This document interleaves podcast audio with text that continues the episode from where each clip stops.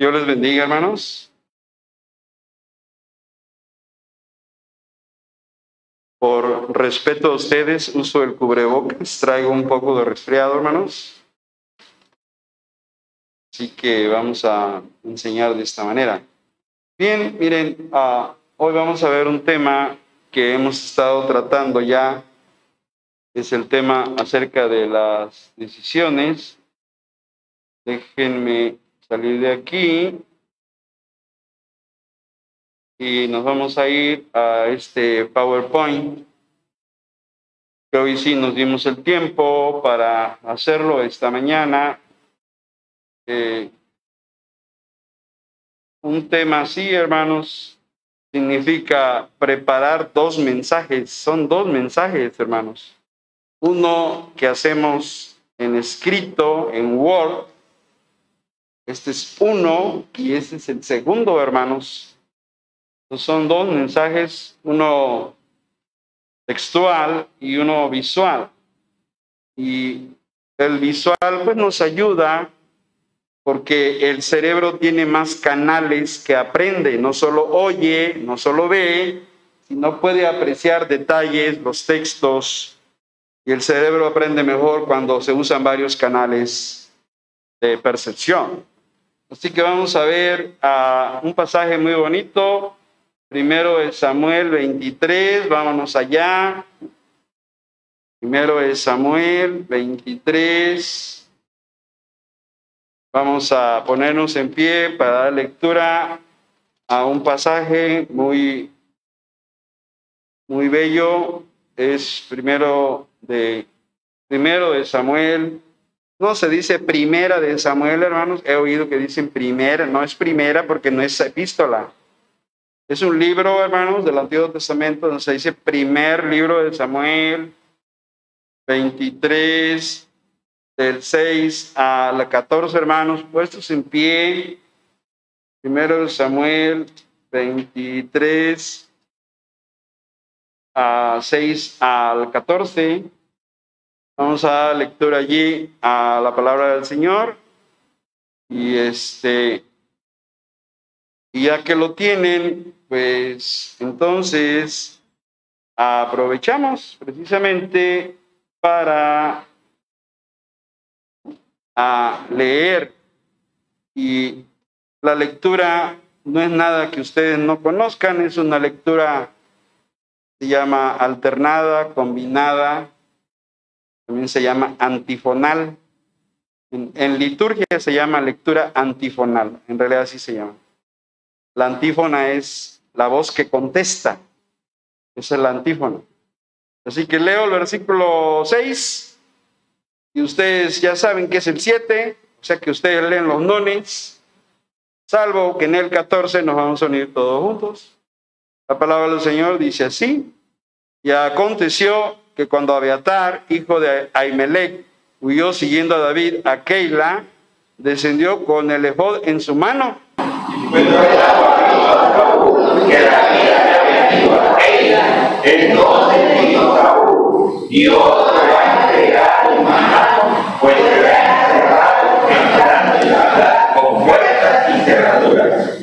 y convocó Saúl a todo el pueblo a la batalla para descender a Keila y poner sitio a David y a sus hombres.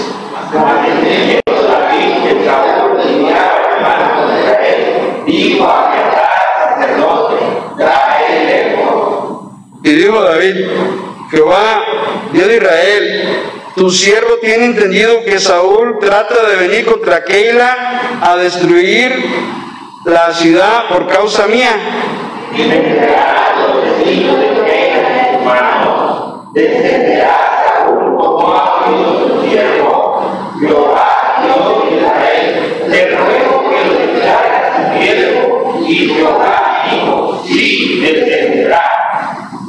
Dijo luego David, ¿me entregarán los vecinos de Keila a mí y a mis hombres en manos de Saúl? Y Jehová respondió, os entregarán. David entonces se levantó con los hombres que eran de Egipto y salieron de Keila y anduvieron de un lugar a otro y vino a Saúl la nueva de David se había escapado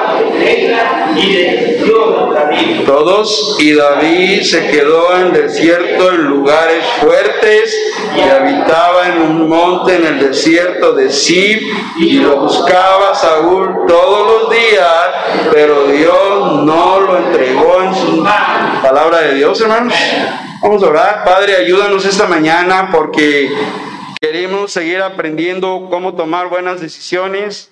Y yo creo que hoy el Espíritu Santo tiene mucho que decirle a esta iglesia, a nuestras vidas, para poder ser aconsejados, ser orientados en los principios bíblicos de tu palabra, donde cada día estamos tomando decisiones y a veces no tomamos las decisiones correctas, Señor. Así que sin duda que necesitamos que esta mañana el Espíritu de Dios nos hable a través de esta palabra y nos dé sabiduría, nos aconsejes, pero danos un corazón temeroso de Dios, Señor, un corazón sencillo, un corazón sumiso para aprender de tu palabra, Señor. Así que que el Espíritu Santo le dé poder a esta enseñanza y hoy podamos ser bendecidos y orientados en, los consejos tuyos, Señor. Así que dirígenos, bendícenos, unge mis labios, Señor, en el nombre de Jesús. Amén. ¿Pueden sentarse, hermanos?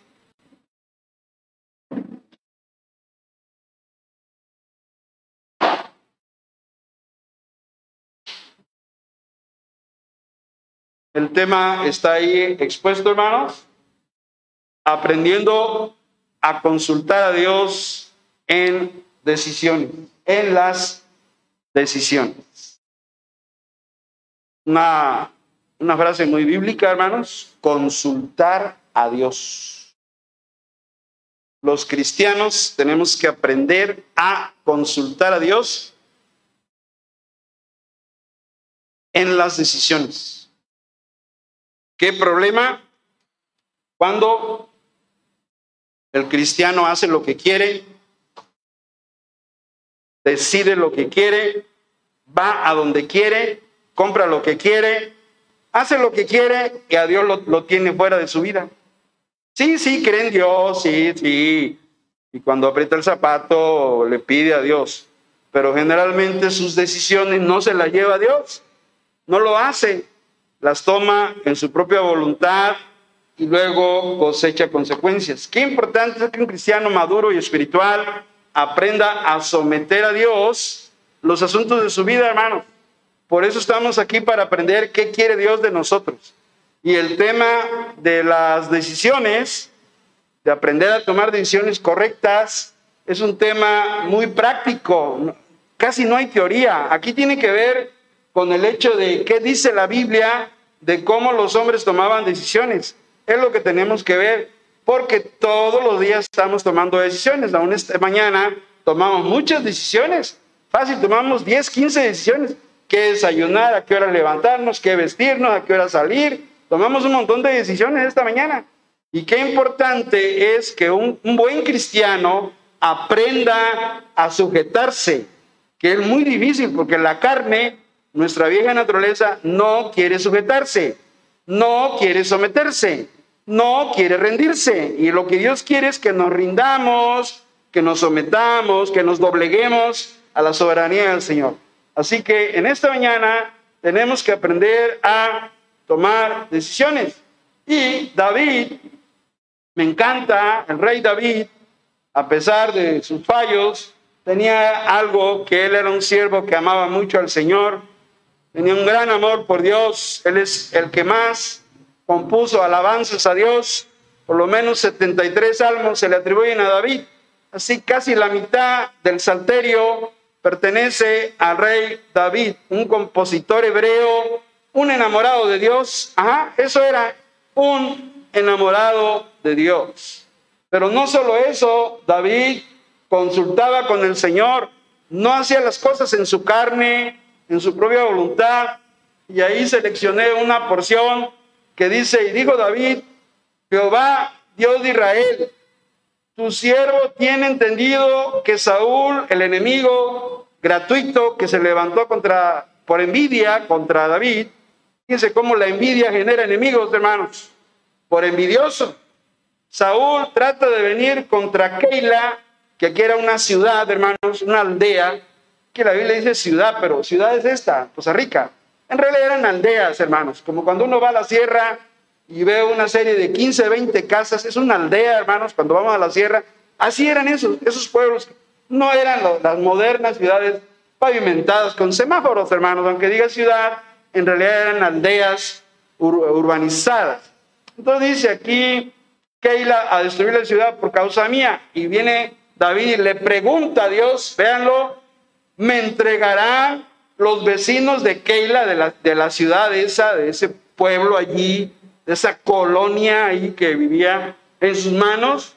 Descenderá Saúl como ha oído tu siervo. Vean lo bonito de David que le preguntaba a Dios, se rendía a Dios, buscaba la voluntad de Dios, no, no, no trabajaba en la carne, porque la carne para nada aprovecha bien, lo dice el Nuevo Testamento. Jehová, Dios de Israel, te ruego que lo declares a tu siervo, oraba David. Y miren la respuesta. Le respondió Dios, hermanos. Y dice, y Jehová dijo, sí descenderá. O sea, Dios contestaba al siervo que buscaba la voluntad de Dios. Dijo luego David, me entregarán los vecinos de Keila a mí, a mis hombres hermanos de Saúl. Y Jehová respondió, ¿qué? O te dice, te van a entregar por miedo al rey Saúl, por miedo. Te van o sea, vean cómo David ora y busca la voluntad de Dios para tomar decisiones. No actuaba en la carne. Nosotros tenemos el problema que tomamos decisiones en nuestra carne, en nuestra vieja naturaleza y nos va a generar problemas, hermanos, porque no andamos en el Espíritu, no somos llenos del Espíritu, el Espíritu no nos dirige, no usamos la Biblia para tomar decisiones y luego cosechamos las consecuencias. Ah, secularmente, porque esta es una idea secular, ¿qué dicen allá los expertos en, la, en el proceso de tomar decisiones? Número uno, dice que identifiques el problema, cuál es la situación que, que está causando ahí un malestar, y número dos, recopila información acerca del problema, qué dicen otros o qué dice la literatura, qué dicen los expertos sobre ese problema. Número tres, desarrolla diferentes alternativas. Eso es plan A, plan B, plan C. A ver, si pasa esto, plan A. Si no funciona el plan A, vámonos con el plan B. Esa es la idea de diferentes alternativas. Cuatro, evalúa las diferentes opciones. ¿Qué es lo que más conviene? ¿Me conviene A? ¿Me conviene B? ¿Me conviene C? Tengo que ver qué opciones tengo. Cinco, elige la mejor opción. Y yo diría ahí bíblicamente, elige la que vaya con la voluntad de Dios, hermanos. Amén.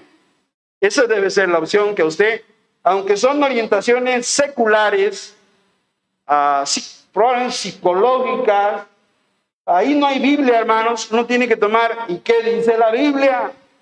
¿Qué dice Dios? Y entonces uno tiene en el número 5 elegir la mejor opción. La mejor opción es hacer la voluntad de Dios, hermanos. Porque cuando hacemos la voluntad de Dios va a haber bendición, hermano. Cuando no hacemos la voluntad de Dios no va a haber bendición, hermano. Va a haber tropiezo. No te van a salir las cosas. Va a haber fracaso, hermano. No te va a salir, no te va a funcionar, hermano, no funciona. La vida sin Dios no funciona. Y hablando entre cristianos, un creyente que no toma en cuenta a Dios para tomar decisiones, luego por, ese, por eso fracasa. Las cosas no le salen, no le funcionan, porque no se rinde a Dios, no toma en cuenta a Dios, no busca sabiduría de Dios, y por eso las cosas no nos salen bien, hermanos. Hay que aprender a rendirnos al Señor, sujetarnos a su voluntad para que las cosas funcionen. Elige la mejor opción, llévala a cabo, siempre que sea correcta y si es bíblica, mejor. La mejor opción es un consejo que la Biblia me dé. En, en la palabra de Dios hay muchos consejos, hay miles, miles de consejos. y, miles de promesas también. Así que llevarla a cabo y luego dice, revisa el impacto, o sea, a ver si te funcionó. Bueno, esos son consejos obviamente seculares, pero la Biblia, Dios no se equivoca, los psicólogos se equivocan, los psiquiatras se equivocan, sin duda, porque es sabiduría humana, pero Dios no se equivoca, hermanos. Y Dios nos dice en su palabra, nos da principios para tomar decisiones. Y en esta mañana vamos a ver el ejemplo de David, de cómo consultaba a Dios en sus decisiones. Y luego vamos a ver la espera del Padre. Y la espera del Padre me refiero al Padre Celestial. El Padre espera algo de ti, de mí, cuando vas a tomar decisiones y luego, tres, la evaluación personal. Hay que evaluar, hay que ver qué conviene y qué no conviene, porque luego no evaluamos y no nos resultan las cosas, hermanos. Así que, qué importante es, como ya lo he planteado en el tema, aprendiendo a consultar a Dios en las decisiones. Cualquier decisión que vayas a tomar, hermano, muy importante, consulta a Dios. Llévalo en oración, hermano. No lo dejes así de, ah, no, ah, eso no, no, no, hermano. Respeta a Dios. Eso se llama temor de Dios. Respeten una, una honra, un respeto profundo a Dios. Es lo que significa temor de Dios. Una reverencia profunda. Señor, eh, pongo en tus manos este asunto, este problema, esta situación esta necesidad, este plan, lo pongo en tus manos, Señor. Encomienda a Jehová tu camino, dice Proverbios. Encomienda y él hará, dice. O sea, encomendar a Dios cualquier plan, hermanos, cualquier decisión y no tomar decisiones en la carne, porque la carne para nada aprovecha. La carne no va a traer fracaso, hermanos. Así que, qué importante es aprender a consultar a Dios en las decisiones. Así se llama el tema. Y mire que consultar a Dios es una frase muy bíblica. Y lo vemos en el ejemplo de David. David le hizo preguntas a Dios. David no dijo, no, yo ahorita voy, así que yo ya vencí a Goliat. Pues esto me los acabo así rapidito. Agarro mi espada y los hago. No, la victoria no está en las armas ni en nuestra sabiduría, la victoria está en Dios, hermanos. Dios es el que da la victoria. Dios es el que da la sabiduría. No somos nosotros, hermanos. Ni tu experiencia, ni tu conocimiento, ni tu preparación, nada de eso. Es Dios quien da la victoria en todo. David no podía confiar. Pues yo le corté la cabeza a Goliat, yo tengo su espadota, porque se quedó con ella. Yo puedo, yo puedo. No, no, no, David. Y él aprendió, miren, y le pregunta a Dios, Señor, Señor, ¿me entregarán? Señor, ah, Saúl va a regresar, va a descender. O sea, él, vean cómo se sujeta a Dios. Qué bonito el rey David es un ejemplo de un cristiano espiritual que toma en cuenta a Dios y no agarra maletas y sale y sin haber orado, hermanos. Eso no se debe hacer. Un cristiano no debe hacer eso. Un cristiano espiritual. Un cristiano inmaduro, si, eh, yo que voy a estar orando, yo que yo agarro y me voy. No, tiene que orar, Señor. Pongo en tus planes esta situación, pongo en tus manos esta necesidad, Señor. Pongo en tus manos este proyecto, Señor, para que tú lo, lo dirijas. Y así, miren, ahí está. Y Dios dirige y Dios le contesta. Y hoy Dios sigue siendo lo mismo. Si oramos a Dios en busca de sabiduría, Dios da sabiduría para tomar decisiones, hermanos. De eso no hay duda. Ya lo, ya lo garantizó Dios en Santiago 1.5. Dice, si alguno tiene falta de sabiduría, pídale a Dios. ¿Y luego qué dice? Le será dado. O sea, se garantiza. Dios garantiza.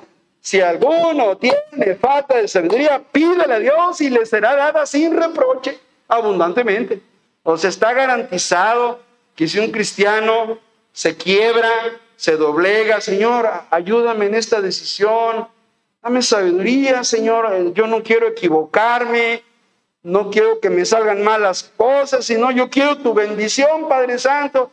Y si uno se sujeta a Dios, Dios bendice, hermanos, a sus hijos. Ya tenemos que cambiar el chip y salir de un cristiano a material a ser un cristiano espiritual. Cristiano que dice, yo no voy a hacer las cosas en mi voluntad, voy a orar a Dios y que Él me dirija en esta decisión.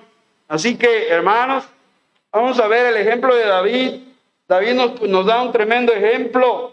Ahí lo dice en primero de Samuel a 23, 2. ¿Alguien, hermanos? Primero de Samuel 23, 2. ¿Alguien? consultó a Jehová, diciendo, iré a esos.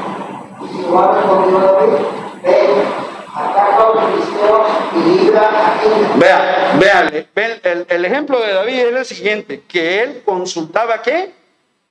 A Dios. Consultar a Dios, en hebreo se dice shaal. Ese es el verbo consultar. Shaal, que significa inquirir, pedir, requerir, consultar, desear, pedir, pedir permiso, preguntar. Así se traduce shaal.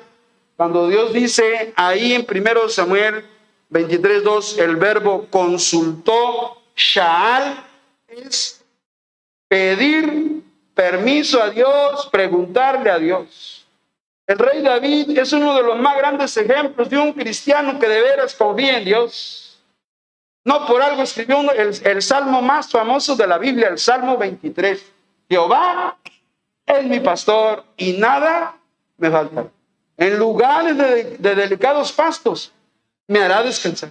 Junto a aguas de reposo me pastoreará, confortará mi alma, me guiará por sendas de justicia, por amor de su nombre. Aunque ande en valle de sombra de muerte, no temeré mal alguno, porque tú estarás conmigo. Ve como un hombre que confía en Dios.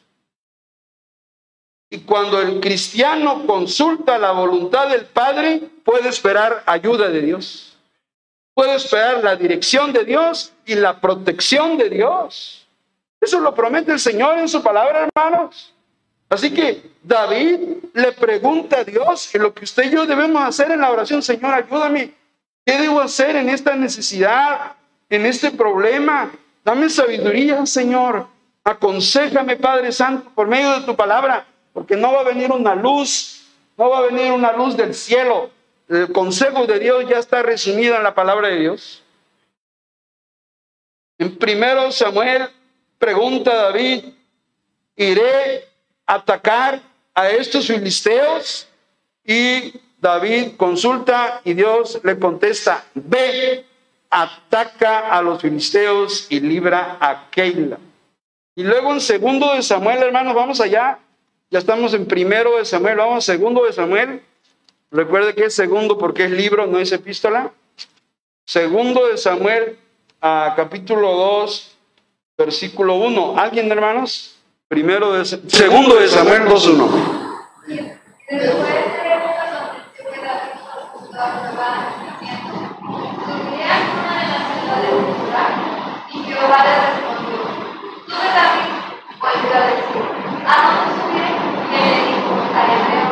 Ahí está. Después de esto aconteció que David, ¿qué hizo, hermanos? ¿Qué hizo David? Consultó a Jehová. Eso es lo que usted y yo necesitamos aprender, a consultar a Dios en nuestras necesidades, en nuestras dudas, y yo diría en nuestras decisiones.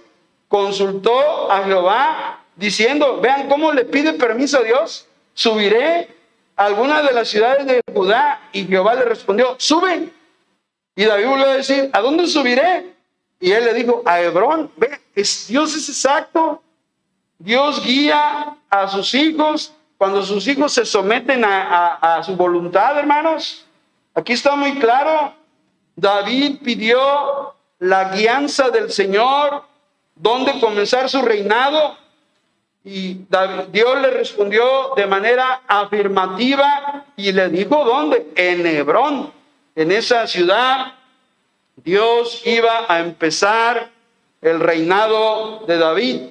Ahora sí, el centro del reinado davídico vendría de las afueras de, de Judá, del área de Judá, que es Hebrón, una ciudad, un pueblo, una villa con la mayor altitud, tenía alguna altitud ahí en las localidades de esa región de Israel y fue una ciudad estratégicamente escogida para que fuera el lugar inicial del el gobierno de David sobre Israel. Así que David pide la dirección de Dios, David se somete a Dios, David se sujeta a la autoridad de Dios, no agarran en su criterio, no es que yo tengo un criterio, no es que yo, yo tengo juicio, yo sé, no, no, hermano, no digas eso, necesitamos de Dios, por eso dice Santiago que si alguno tiene falta de sabiduría, pídala a Dios y le será dada,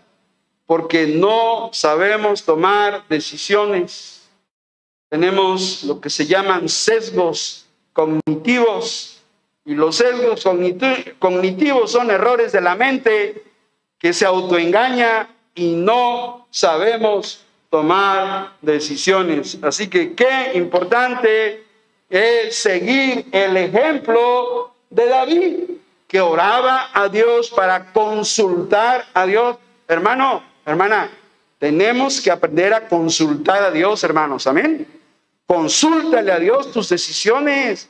No las tomes en, tu propio yo, porque te puedes equivocar y luego las cosas no te resultan. Las cosas no funcionan, hermana, hermano. Por lo mismo, porque tomamos decisiones en nuestro yo y no en la voluntad del Señor. Pero no solo tenemos el ejemplo de David que consultaba a Dios, sino también vemos la espera del Padre. Este, este texto de Mateo 6.6, vamos allá hermanos. Mateo 6.6, a un gran texto de el Evangelio de Mateo donde Jesús nos habla. Alguien que lo lea, por favor. Ah,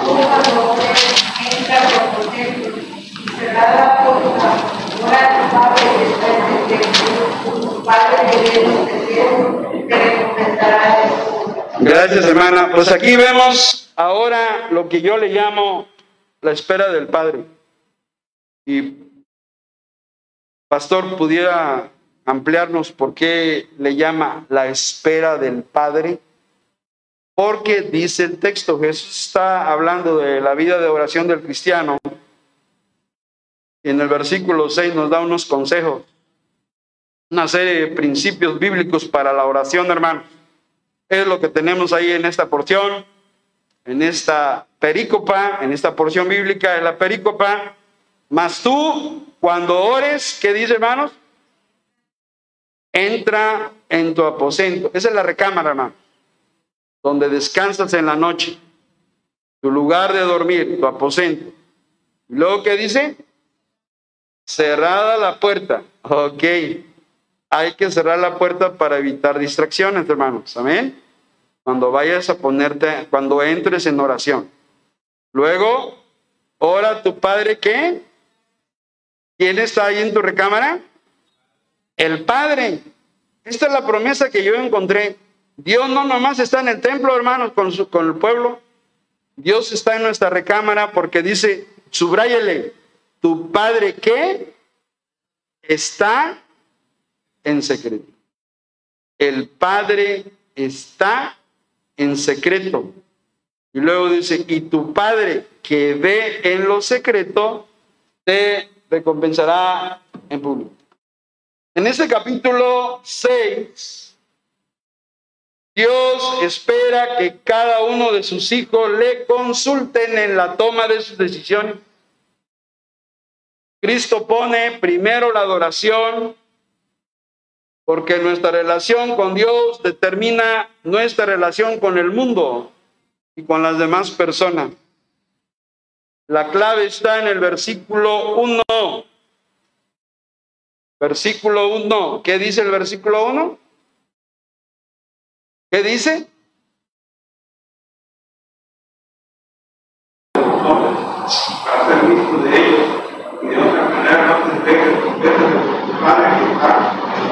Ok, no tenemos necesariamente tener que mostrarle a los hombres, sino la importancia de la intimidad con Dios, la privacidad con Dios es importante. La clave aquí es seguir los consejos que nos da Jesucristo. En el versículo 6, mas tú cuando ores, Jesús no dice si es que oras, dice cuando ores, o sea que Él da por hecho que los cristianos oran. Cuando ores, porque Dios espera que oremos, es para empezar una de las primeras señales de una buena vida espiritual, la oración personal. Jesús nos invita a entrar a nuestra recámara llamada aquí aposento. Y tu recámara puede ser muy sencilla, pero ese es el lugar donde Dios quiere que entres para orar, porque dice, entra en tu aposento. Es una práctica cristiana muy necesaria. Apagar la televisión, ponerle mute al celular, apagar todo, cerrar la puerta porque es necesario orar. Y aquí dice, versículo 6, mas tú cuando ores, entra en tu aposento y cerrada la puerta. Pero Reina Valera no traduce como es. En el griego dice, cierra la puerta con llave. O sea, que nadie te interrumpa para evitar distracciones. Y luego dice, ora a tu Padre que está qué? En secreto. Qué maravilla, hermanos. Amén. La presencia de Dios se garantiza en la privacidad de nuestra recámara. Porque dice, tu Padre que está en secreto. Dios está ahí en tu recámara, hermana. Ahí donde duermes, ahí está Dios. Lo dice Jesús, tu Padre que está en secreto. Ahí está Dios. Dios no nomás está, como creen muchos, encerrado en cuatro paredes de un templo.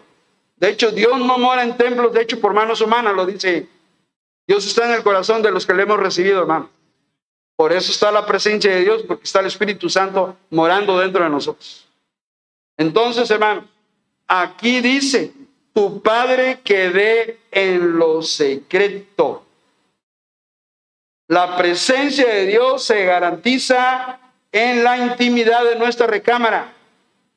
Nuestro cuarto de dormir, ahí está prometida la presencia de Dios. Y necesitamos orar para consultar a Dios en las necesidades que tenemos o en las decisiones que debemos de tomar. Dos veces Jesús menciona la palabra Padre. ¿Ya la vieron? A ver, vuelven a leer el texto. Dos veces dice tu padre. ¿Ya vio? ¿Ya lo vieron? Una vez se menciona la presencia de Dios y otra vez se menciona la omnisciencia de Dios. Qué interesante. A ver, ¿cuál es la presencia de Dios? Tu Padre que está en secreto, muy bien, que ve en lo secreto. ¿Y cuál es la omnisciencia de Dios? la recompensa en público. Está en secreto y ve en lo secreto. Todo lo ve y todo lo sabe. Dios promete estar en nuestras recámaras, hermanos. ¿Está bien? No, pero yo quiero que esté en el templo. El único templo donde Dios habita es en el, en el cuerpo de un cristiano, de un verdadero convertido a Cristo. Ahí está Dios, por medio del Espíritu Santo. Así que lo que está diciendo aquí es que el cristiano verdadero, que busca el reino de Dios en oración, Jesús mismo le promete la presencia de Dios y también le promete una recompensa por orar en lo privado de su recámara. Hay una recompensa. ¿Qué dice la última frase, hermanos? ¿Te recompensará qué? Dios te va a contestar tus oraciones, hermana. Cuando vas a, te doblas tus rodillas allá, y yo voy a mi cama a orar, yo voy a mi cuarto con este problemón, con esta situación que estoy viviendo, ya no sé qué hacer. Si sabes qué hacer, hermana, vete a orar. Echa sobre Jehová tus cargas y él te sustentará, dijo el salmista. Y Pedro dice, echando toda vuestra ansiedad sobre él, porque él tiene cuidado de vosotros. Así dice las promesas del Señor. Y que es necesario ir a este momento de intimidad. Por eso yo le pongo la espera del Padre, porque el Padre espera que vayas a doblar tus rodillas con ese problema que tienes, hermana, hermano, con ese problema. Vete a doblar rodillas a tu recámara, porque Dios dice que Él ve en lo secreto, está en lo secreto, dos veces. Está en secreto y ve en lo secreto. El, la recámara puede ser el lugar, más, el, el lugar más poderoso, espiritualmente hablando, en la vida cristiana, porque es el lugar de la oración, hermanos. Tu recámara, ahí donde duermes cada noche, ese es el santuario espiritual donde Dios promete que está y que ve y que va a recompensar, hermanos. Amén. Así que sácale poder a tu recámara, hermano. Activa tu recámara doblando rodillas delante del Dios Todopoderoso. No uses nomás la recámara para dormir y ya levantarte. Ya voy al trabajo. No, hermano, tu recámara es un lugar donde Dios quiere ser glorificado, hermanos. Amén. Dobla rodillas ahí en tu cama, hermano. Porque tu Padre, te lo repito, ahora tu Padre que está en secreto. No lo ves, pero el Padre ahí está. Lo dijo Jesús. Número dos, ¿y tu Padre qué? Ve en lo secreto. El Padre está y el Padre ve todo lo que pasa ahí. Ese lugar es un santuario espiritual, tu recámara. Ahí donde cada noche Dios, Dios vela por tus sueños, Dios vela por tu alma, Dios vela por tu vida. Ese lugar es un santuario de oración, de intercesión. Es un lugar de intercesión, tu recámara, hermano.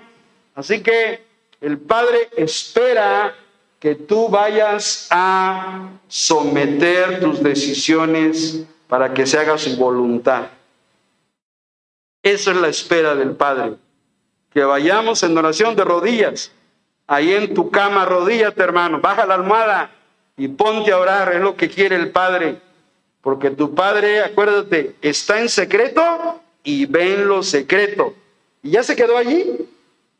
Ahí se queda todo en que ve Tercero, te va cuando veas que Dios contesta tus oraciones. Y hermanos, yo quiero pasar ahí, yo quiero. A ver, yo, hermano, tenía un problema, no, hermano. Pero Dios me contestó y me dio la victoria, hermano. ¿Por qué?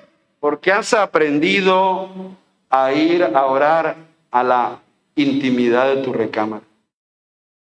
La recámara puede ser, eh, puede ser el lugar más poderoso del mundo, hermano.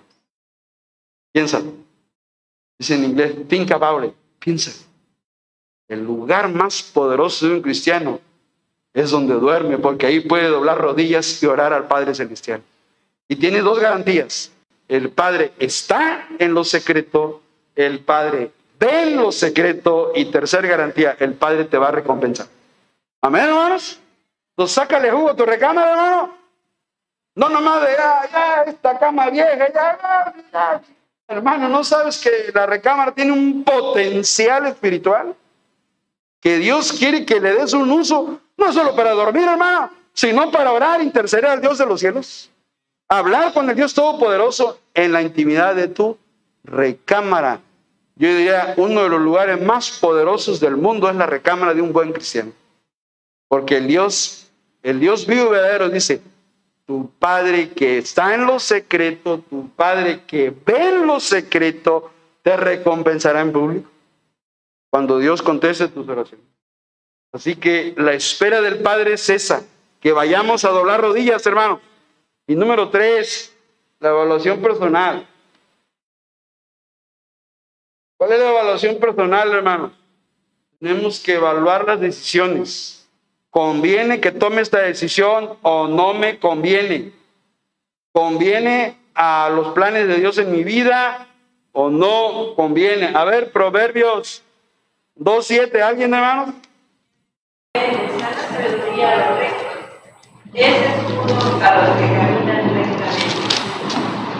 Qué bonito versículo. Dice que Dios da, provee de sana, ¿qué hermanos? Sabiduría a los rectos y es escudo, o sea, es una protección Dios a los que caminan rectamente. Dios protege a sus hijos cuando caminan rectamente. Y luego, el verso 9, hermanos, si buscamos a Dios, ¿qué dice?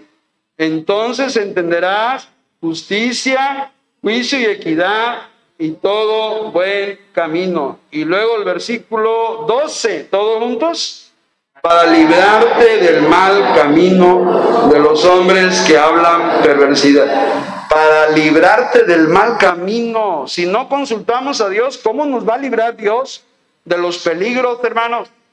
Tenemos que aprender a consultar a Dios y evaluar qué es lo más conveniente. Hay algo que Dios ha dado a los seres humanos, más que no todos los seres humanos lo utilizan. Se llama sentido común. ¿Cuán, es necesario el sentido común para tomar decisiones? Dicen que el sentido común es una capacidad para evaluar las cosas y tomar decisiones correctas basadas en la lógica, la experiencia y yo le agrego y los principios bíblicos, porque yo no puedo dejar fuera este santo libro. Esto es el sentido común, capacidad para evaluar las cosas, tomar decisiones basadas primero en la lógica, luego en la experiencia, pero también, número tres, en los principios de la Biblia. Se refiere a la habilidad de comprender y resolver situaciones de manera práctica y sensata. Eso estuve investigando, qué es el sentido común.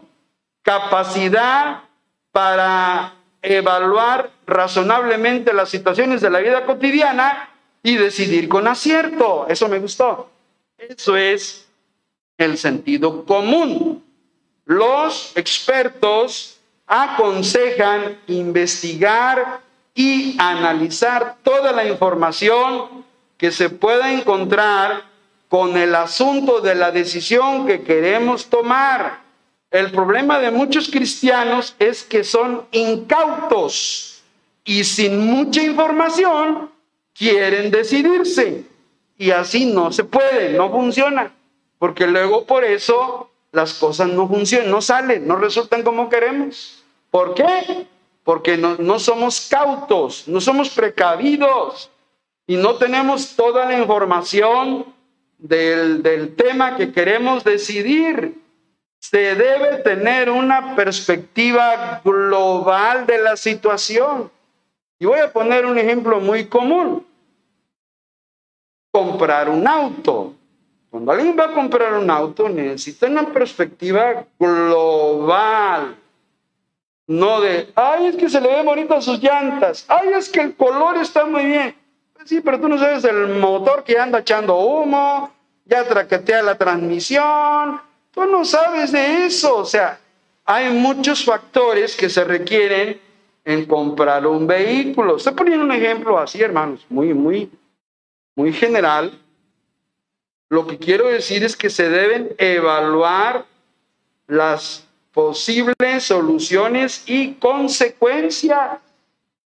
Es muy recomendable poner en la balanza las consecuencias, investigando todos los datos que pudieran afectar valorar ventajas y desventajas. Y un buen consejo, que se da es no precipitarse. Ah, porque somos impulsivos. Luego, luego ya, no, no, ya, lo compro, lo compro. Espera, ya, ya lo pusiste en oración. No. Entonces, ¿ya analizaste qué ventajas y desventajas tiene? No. Entonces, ¿cómo ya te quieres decidir? Por eso el consejo es no te precipites, pites, no te apresures. Se debe reflexionar muy bien y no tomar decisiones apresuradas que nos puedan meter en problemas. O como dijo alguien por ahí, las prisas no son buenas consejeras. Me gustó esa, esa frase. Nah, ya, ya, ya, lo compro, lo compro. Tranquilo, ya oraste al Señor. No, antes, ¿cómo? Espera, analiza, te conviene. ¿Cómo que así no son las cosas? Las decisiones no se toman de manera apresurada. Así que eso se llama sentido común, hermanos. Ese es el sentido común. Capacidad para evaluar razonablemente las situaciones de la vida cotidiana y decidir con acierto para evitar cometer errores. Eso es lo que dice Dios, ¿verdad? Así que vemos a un texto maravilloso ahí de 1 Corintios 10, 11, donde tenemos que tomar en cuenta los ejemplos, como el ejemplo de David. Y para terminar, no cometamos el error de Israel. ¿Cuál fue el error de Israel, hermanos? A ver, vámonos a jueces. Pues empieza, estamos terminando. Fue Josué 9:14, dije jueces. Es Josué. Ah, ah, ¿Es qué? ¿Sexto libro de la Biblia? Sí. Después de Deuteronomio, sigue Josué. Sí. Josué 9:14, hermanos. ¿Lo tienen ahí? Vamos allá al precioso libro de Josué y en el versículo 14, lo tienen hermanos. No cometamos el error de Israel. ¿Cuál fue el error de Israel? Aquí el pueblo, el pueblo, toda la nación se equivocó. Y los líderes y todos se equivocaron. Hasta José se equivocó, hermanos. Hasta el líder y los líderes se equivocaron. A ver, Josué 9:14, todos juntos, ¿qué dice? Y los hombres de Israel tomaron de las provisiones de ellos y no consultaron a. Esa última frase, yo en mi Biblia la tengo subrayada en color azul. Dice, y no consultaron qué? Le preguntaron a Dios en oración, hermanos. No. Mamá dijo, sí, a ver, ¿quiénes son? Ah, pásenme, pásenme, pásenme aquí. Y Dios había dicho que no tuvieran unión con los pueblos paganos. Dios ya había hablado en Deuteronomio que no tenían que hacer amistad porque los iban a contagiar de idolatría. Y no hicieron caso a Dios. Por eso dice el verso 14, y los hombres de Israel tomaron de las provisiones de los gabaonitas como si se disfrazaron los, primeros actores fueron ellos. Usaron un vestuario, se disfrazaron, simularon para engañar. ¿Y qué dice? Y no consultaron a Jehová. Y es lo mismo que hacemos nosotros. ¿Consultamos a Dios? Ah, yo no tengo, no tengo, tiempo para orar, ¿qué gustaría yo? Ya, ya, ya, dile que sí o ya, dile que no, ya, ya, toma la decisión. No, no, hermano, las cosas se oran. Las cosas se llevan a Dios en oración, se consulta a Dios en oración, hermano, para que las cosas funcionen. Tomar decisiones sin consultar a Dios, ¿qué es? Es tu peor decisión. Por eso las cosas, por eso se fracasa, hermanos, en la vida, porque a Dios no lo tomamos en cuenta, lo dejamos afuera. No, yo que voy a estar orando. No, ya, ya ya voy a comprar esto así. No, hermano, ora al Señor. Consulta a Dios, hermano. Ponlo en las manos del Señor en oración. Y en el texto de la derecha, joven o adulto, que Dios te ayude a tomar las decisiones más sabias. No tomes decisiones sin consultar a Dios. No tomes decisiones sin prever qué? Las consecuencias pensando solo en el momento de hoy, porque también hay que Así que hermanos, necesitamos aprender a tomar en cuenta a Dios, a consultar a Dios en nuestras oraciones y cuando consultamos a Dios, encomienda a Jehová tu camino y él hará, dice Proverbio. Consultamos a Dios, Dios bendice el plan Dios bendice la decisión que queremos tomar y todo sale bien, hermanos. Así que aprendamos a consultar al Señor. Amén, hermano. Hermano Víctor, diríjanos en oración, por favor.